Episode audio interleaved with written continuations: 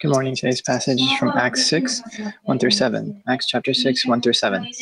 Now, at this time, while the disciples were increasing in number, a complaint arose on the part of the Hellenistic Jews against the native Hebrews because their widows were being overlooked in the daily serving of food. So the twelve summoned the congregation of the disciples and said, It is not desirable for us to neglect the word of God in order to serve tables. Therefore, brethren, select from among you seven men of good reputation, full of the Spirit and of wisdom, whom we may put uh, in charge of this task. But we will devote ourselves to prayer and to the ministry of the word.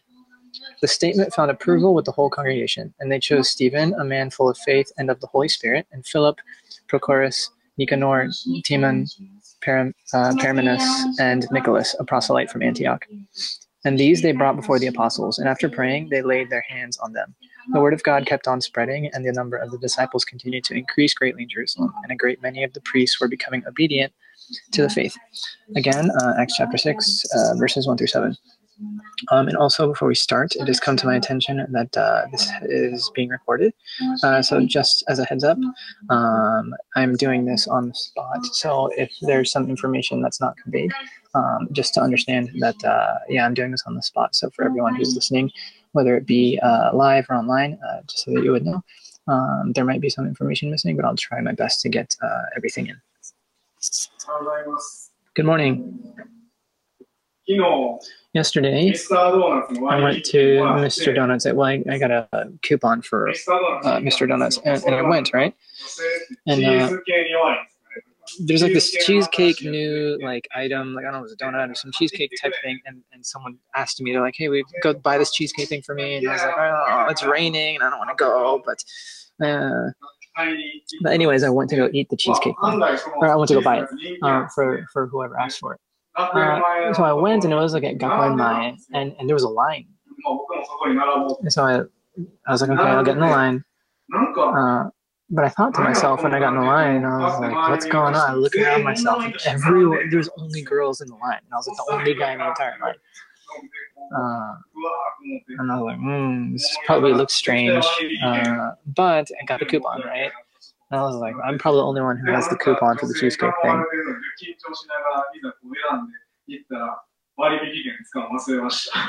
But then because I was so worried about like all being the only guy in the line, I bought everything, but then forgot to use the coupon.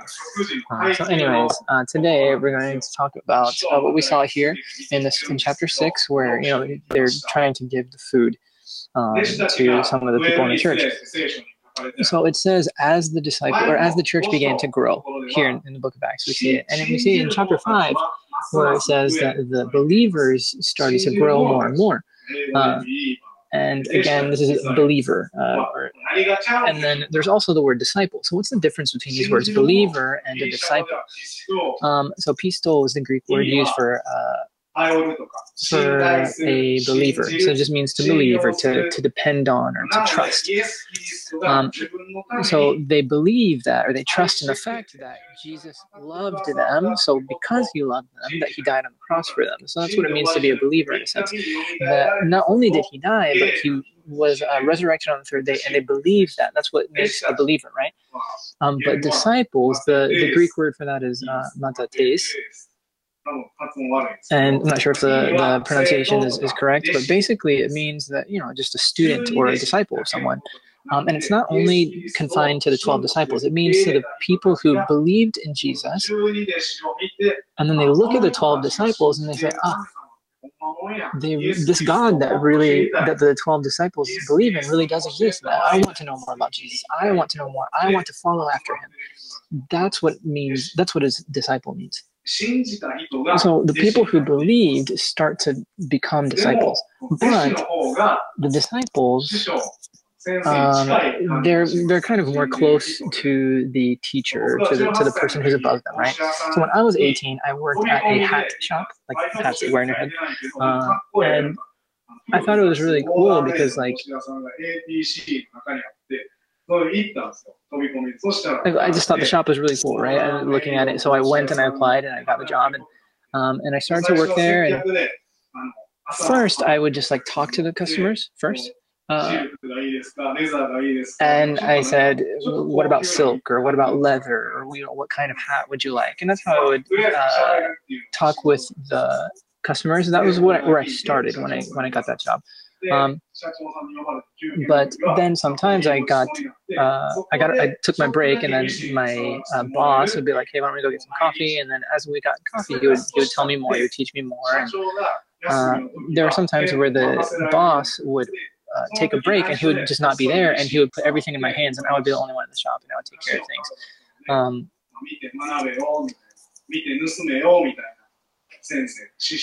and he was basically, in a sense, my, my teacher, and I was a disciple in that sense. And because I was in that relationship with him, I was like, okay, well, what's this, or what does this mean, or what you know, what what can I do with this? And and he was able to teach me a lot through that relationship that we had. So the first point is that the people who believe become disciples. The people who believe become disciples. That's the first point for today. So these are the people that believed, and then they said, "I want to go. I want to follow Jesus." Right? That's the church. That's the the group that came together after Jesus was crucified. So there were other people around them, a lot of people actually, that saw the other people that were already following Jesus, and they're like, "Wow, I want to follow that too." Um, so there was Bar- Barnabas, who is in chapter four in Book of Acts, and you see him, and people saw how he sacrificed things to God, how he gave to God, and, and then the other people saw that, and they're like, "Oh, well, I want to do that too." Um, so this is how you, you know, the people thought to themselves, like, "Okay, I see. This is how you sacrifice to God." You know what I mean? And uh, but as they were continuing to be blessed, there was a complaint, as we can see here in chapter uh, 6, verse 1. It says, Now at this time the disciples were increasing in number. Uh, a complaint arose on the part of the Hellenistic Jews against the native Hebrews because their widows were being overlooked in the daily serving of food so these people that can speak Greek, these are Jews that can speak Greek, right? And they're called Hellenists, um, or Hellenistic Jews, as we can see here. And basically, they went overseas, not overseas necessarily, but they went to a foreign country. And because they were in a foreign country, these Jews are in a foreign country, um, they would speak Greek. And uh, in these other places, about 300 years prior to the current time in, in Acts chapter 6, Alexander the Great had uh, done a campaign over a bunch of different places in, in Europe and in Asia, a bunch of different places. And because of that, the Greek language and the Greek culture, Hellenistic culture, started to uh, permeate throughout all these different countries. Uh, and after that, you see it kind of coming to Israel as well. And the Greek language at that time is, is similar to what English is now. Uh, and it was it's it was basically the lingua franca of, lingua franca of the time. Um, so there were Jews, these Hellenistic Jews, that were very they had international roots in a sense because they experienced these different cultures, and they came back to Israel, and they started to use Greek, the Greek language, right? And they had to use Greek when, it, when they were um, in a foreign country because if they couldn't speak it, they couldn't do work, right? Um, and these Hellenistic Jews were in a synagogue before, and it was called um, the Libertine Synagogue. And these the libertines, like liberty, they were freed, right? Uh, but basically, what does this freedom mean? It means that they were uh, slaves to the Roman Empire, but they're freed from the slavery. So they were these Hellenistic Jews call themselves uh, libertines. Um, so they were a group of, on their own, but they believed in Jesus. But because of their roots and they had different, um, had a different culture about them, right? Uh, but they were very united in what they did. And then there were the Jews who spoke Hebrew, uh, who, who spoke Hebrew only and they were called Hebrewists, I guess. I'm directly tra- translating the Japanese here. The Japanese says Hebraisto, but basically they're people who only spoke uh, Hebrew. Uh, and they would only read, they were kind of very uh, conservative in the sense that they would read the Bible in, or they would read the Old Testament in just Hebrew, and they would read, because Aramaic was in the Bible at some parts, they would read Aramaic as well.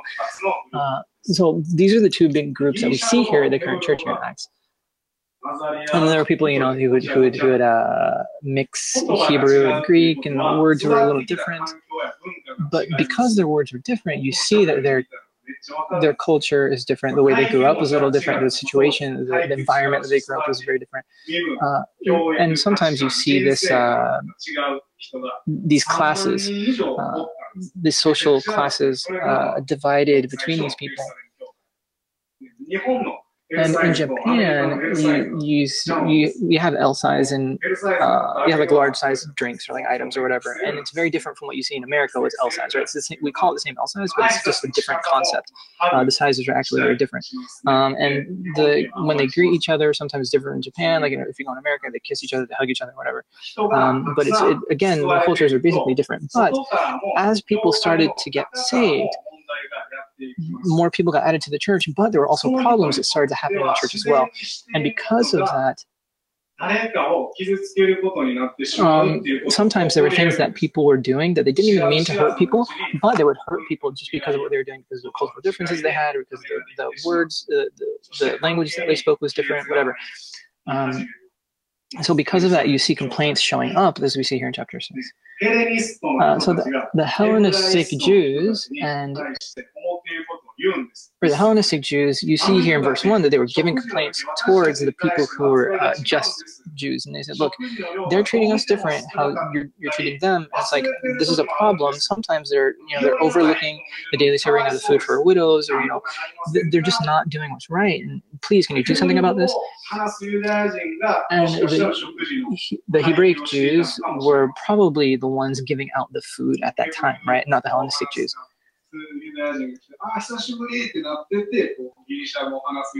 And as they were giving food, they were probably like, okay, well, hey, it's a long time. You know, here's your food, whatever. They were giving it to the other Hebrew Jews.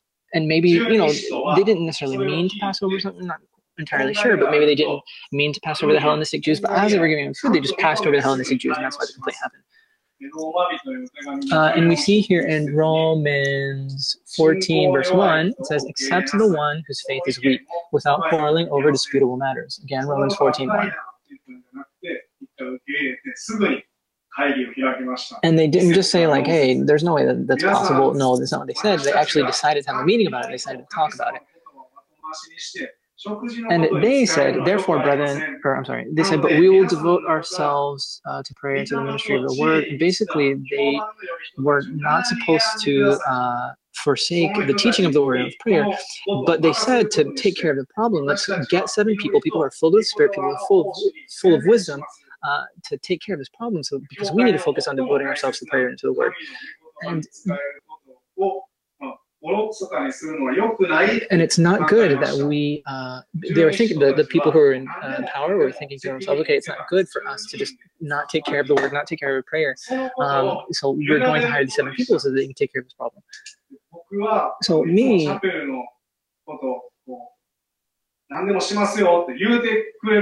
there, as far as like chapel, there are people who come to me and they say, like, look, if, if it's for Hope Chapel, I'll do anything. Just let me know, I'll help. And I say, no, it's okay, it's okay, I'll take care of it. Um, you're probably scared because of work, or you're probably uh, tired because of work, right? Uh, and there are people that, that come and talk to me, and you know, I think about them, and they, you know, they have families, have kids, but they still think that way. Um, and, and it's hard for me to tell them like, hey, yes, you can do this, or yes, please do this, right? Um, so before there, you know, there are powerpoints here for worship, or you know, there, you know, I would uh, clean the church. I would do all these things. But there was one time where someone said to me, like, say, um, you know, PowerPoint, worship, why don't you put that on Google Drive so everybody can look at it, so everybody can take a part in it. Um, and uh, I did that. Um, so now, because of that, there are people who are at home who are part of the worship team that can take care of the PowerPoints or, or prepare everything, right? And because of that, uh, I was able to give everything to God in a sense. And it wasn't just necessarily like it happened like this naturally. Uh, there. were people who prayed before God and said, "Okay, I'm going to do this or I'm going to do this," and now that's the kind of uh, that's the kind of structure we have now with our church concerning worship, PowerPoint, blah blah blah, different things. And when you start a church, everything's not perfect from the beginning. There are times that there are problems. But in Christ, in God, we start to grow and we're kind of we're stretched in a sense. But it's proof that we're living and we can feel that. And the disciples uh, would hear what people had to say and they, they would take on the burdens of other people and they would pray with each other. Uh, and this whole thing concerning the food that we see here in chapter six, they realized that it wasn't just a problem with, it wasn't just like a people problem. Um, it was also a sin problem simply because we will always have sin in our lives until we get to heaven. We're not perfect. And the devil comes into the church and he starts to uh, use that to, to put walls in between people or um, to, to make factions between people, whatever. And in the church, sometimes there are cracks that happen, you know, in, in, in between our relationships, and, and, the devil tries to break the relationships that people have here in the church. And and we see here, because of what's going on, that it's very important. It's a very important ministry position for someone to give food to people. Um, that it's not just something that's, light. Uh, and they didn't pick someone who was good at cooking. They didn't pick someone who was who was good at whatever giving out the food. But who was the person that, who were the people that they chose for this? and it said people who are filled with the Holy Spirit and filled with wisdom. Someone and uh, and also someone who has a good reputation. Um, so this is point number two. The job was given to the people who were filled with the Holy Spirit and with wisdom, and person and and people who were of good reputation. Um, so, and and the people they were looking for here were people who would come to God when they would have problems. They would say, "God, I give everything to you. Please help." Uh, they would trust in God and they were filled with the Holy Spirit, and, and someone who walked in that manner was the people they were looking for.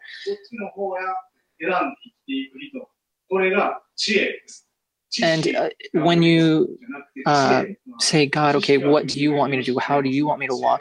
This is a person walking in wisdom. So this is the people that we're looking for. And also someone who has a good reputation. Uh, so it's not someone who's like, hey, I'm going to do this, blah, blah, blah. Like it, it's not someone who says, "Okay, I'm the one who's going to do your job." No, no, no. It's It's a person who other people select uh, to do a certain job, right? So it's also like, for example, someone who not only just speaks of their own accord and speaks whatever they want, but someone who can have a conversation with someone, uh, and someone who can listen to other people. And, and it's almost like a person who, even when they're not around other people, the other people start to talk about them, I guess, in a good manner. Uh, so again, the person they were looking for was someone who's filled with the Holy Spirit, someone who is full of wisdom, and also someone has good reputation. Uh, and also, it's someone who doesn't have like a ulterior motives uh, someone without ulterior motives, and without those ulterior motives, they can uh, pray to God, give everything to Him, uh, and it's someone who can live a a, a solid life in in God. Uh, and it's a person who not just like tries to do things uh, on human strength or their own power, but they say, Jesus, you know, in this situation, what would you do? Uh, someone who can pray to God in that sense. And and I've heard uh, it's, it's a quote, I guess, where it's like being spiritual is also being uh, realistic.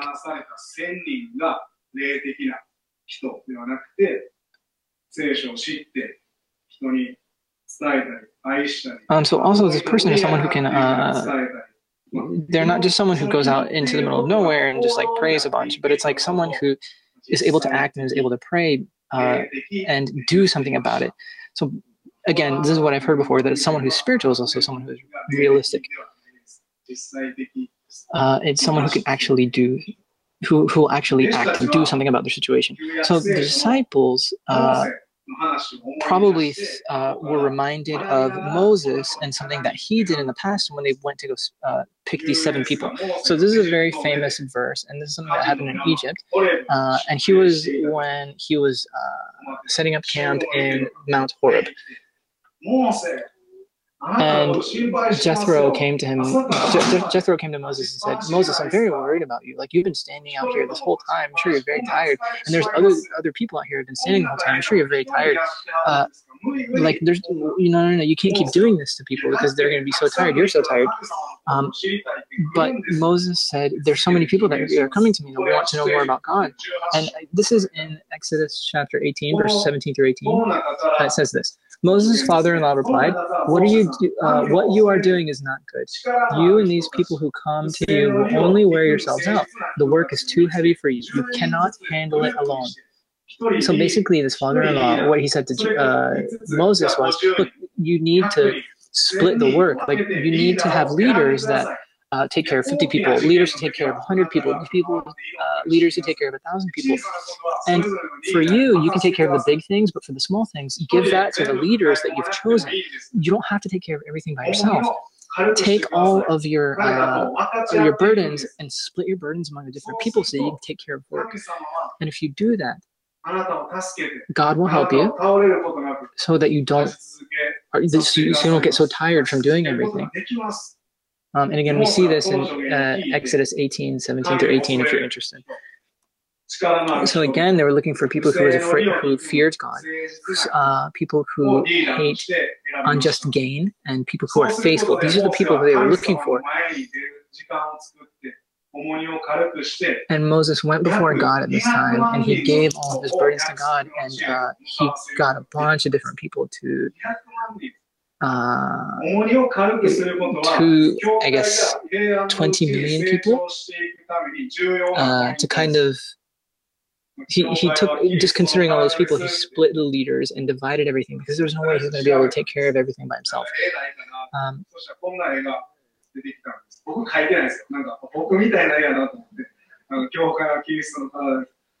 so there's a picture here and it shows the uh, it, it's like a drawing. It's a really interesting drawing. Uh, I guess I'll put it that way.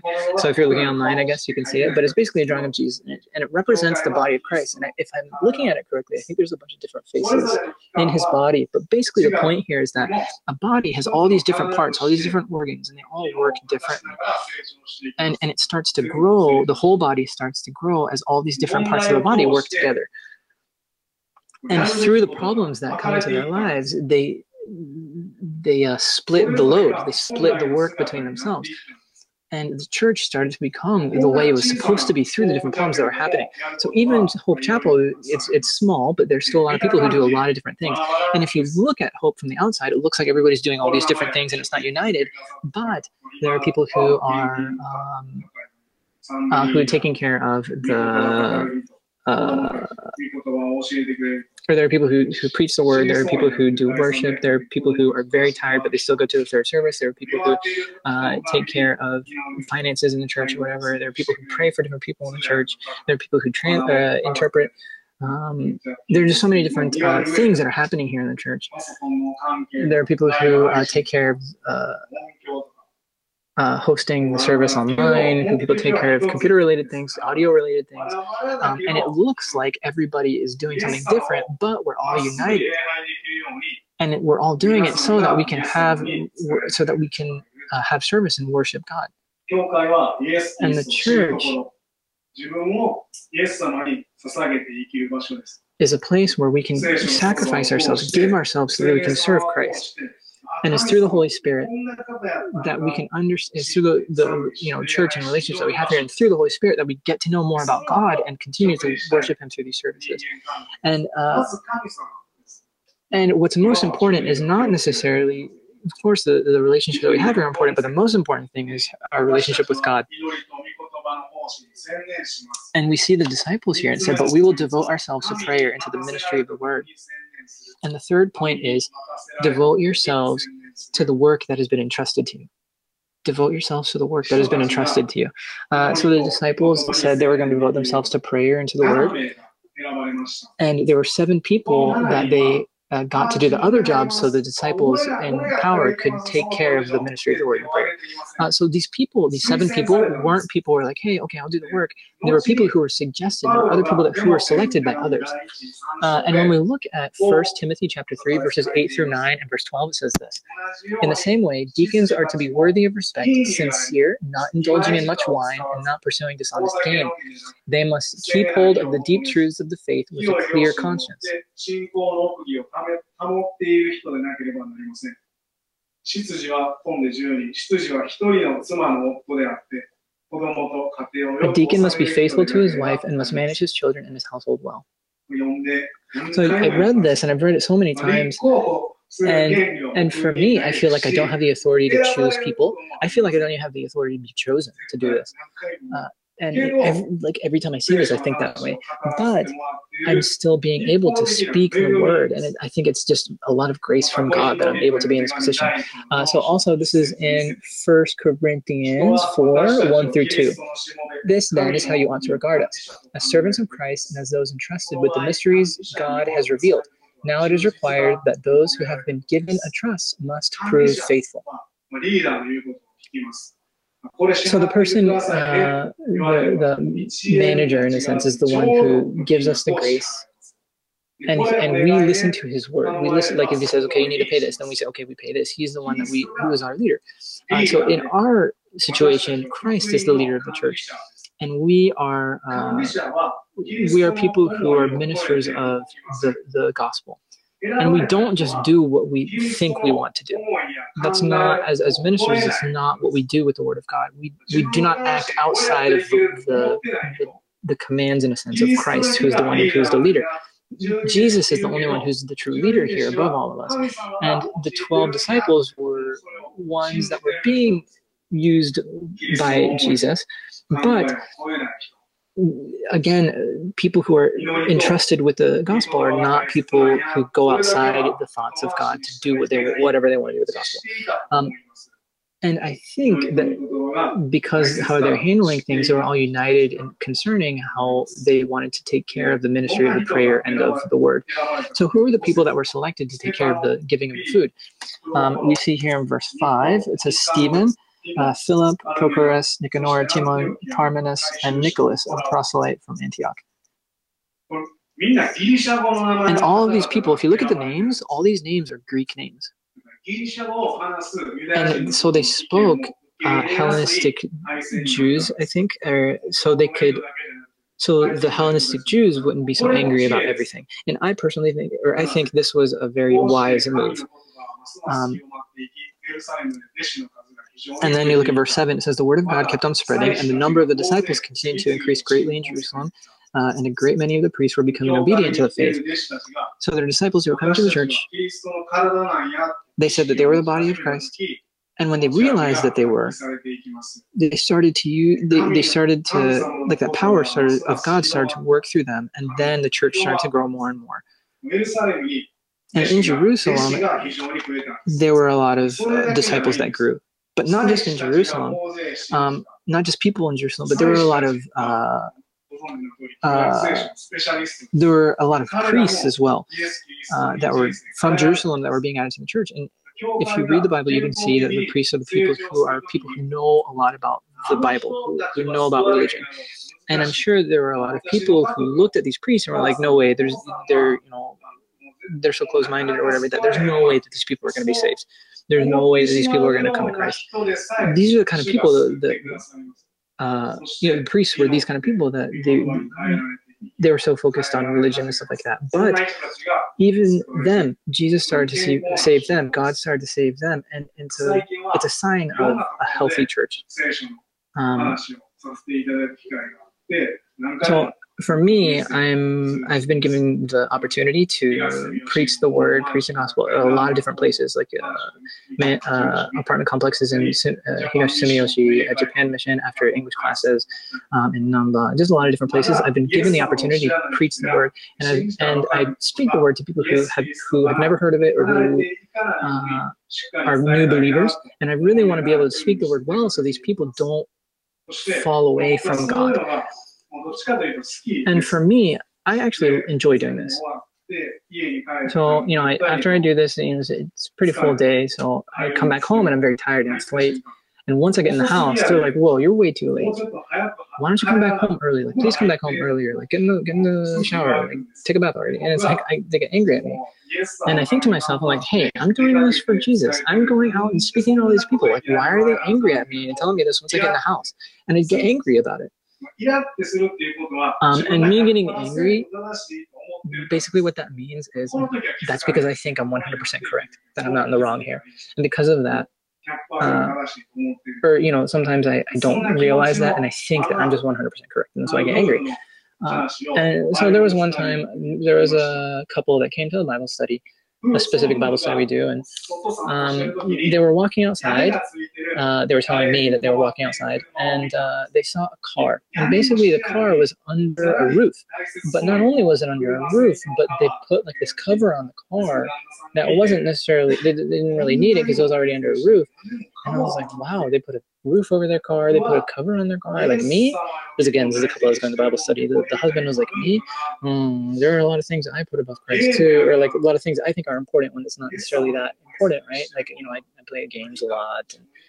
And, uh, you know, I do all these things. And, um, again, this couple was uh, having this conversation. They're like, okay, well, I'm doing I'm, this is really important to me, but this is more important to me than Jesus, right? Like if you look at my lifestyle, and I thought, you know, I heard this conversation, uh, or I heard, you know, he told me that they had this conversation. And I thought to myself, wow, like relationships really are important, um, even for people who aren't saved, uh, for people who who might believe soon.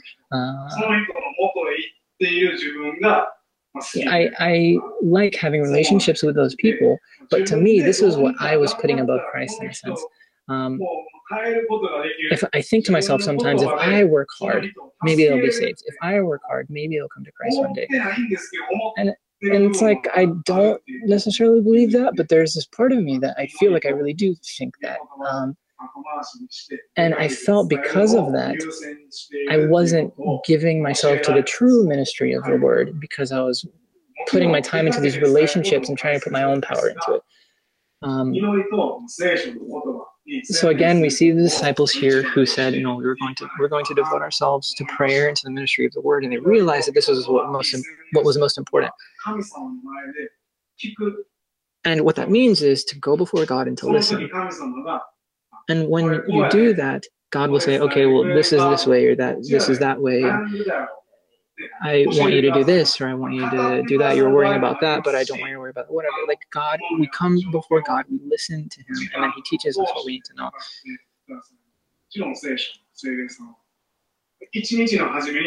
And at the beginning of the day, I really think it's important that I really think it's good that at the beginning of our day that we sit down and we, and we read the Bible. And you know, I, I have uh, a Bible app on my phone and I read uh, some stuff from the morning, whatever. Uh, and there are some times where it's like difficult, so I'm just like, oh, I'm not gonna like look that up right now. But I kind of just like read it lightly and then just kind of skip whatever I you know I think is difficult at the time. But I really do think it's good to have that time to we sit, we sit down and read the Bible. So let us not be people who kind of go outside God's commands, but let's be people that uh, look at God's commands and, and do what He wants us to do. And it really is through this understanding of, of prayer and of the ministry of the word that we start to grow.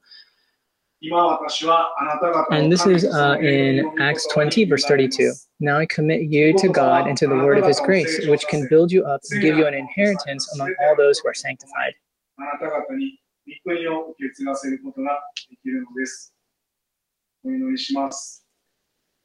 Uh, and yeah, that's it. Thank you.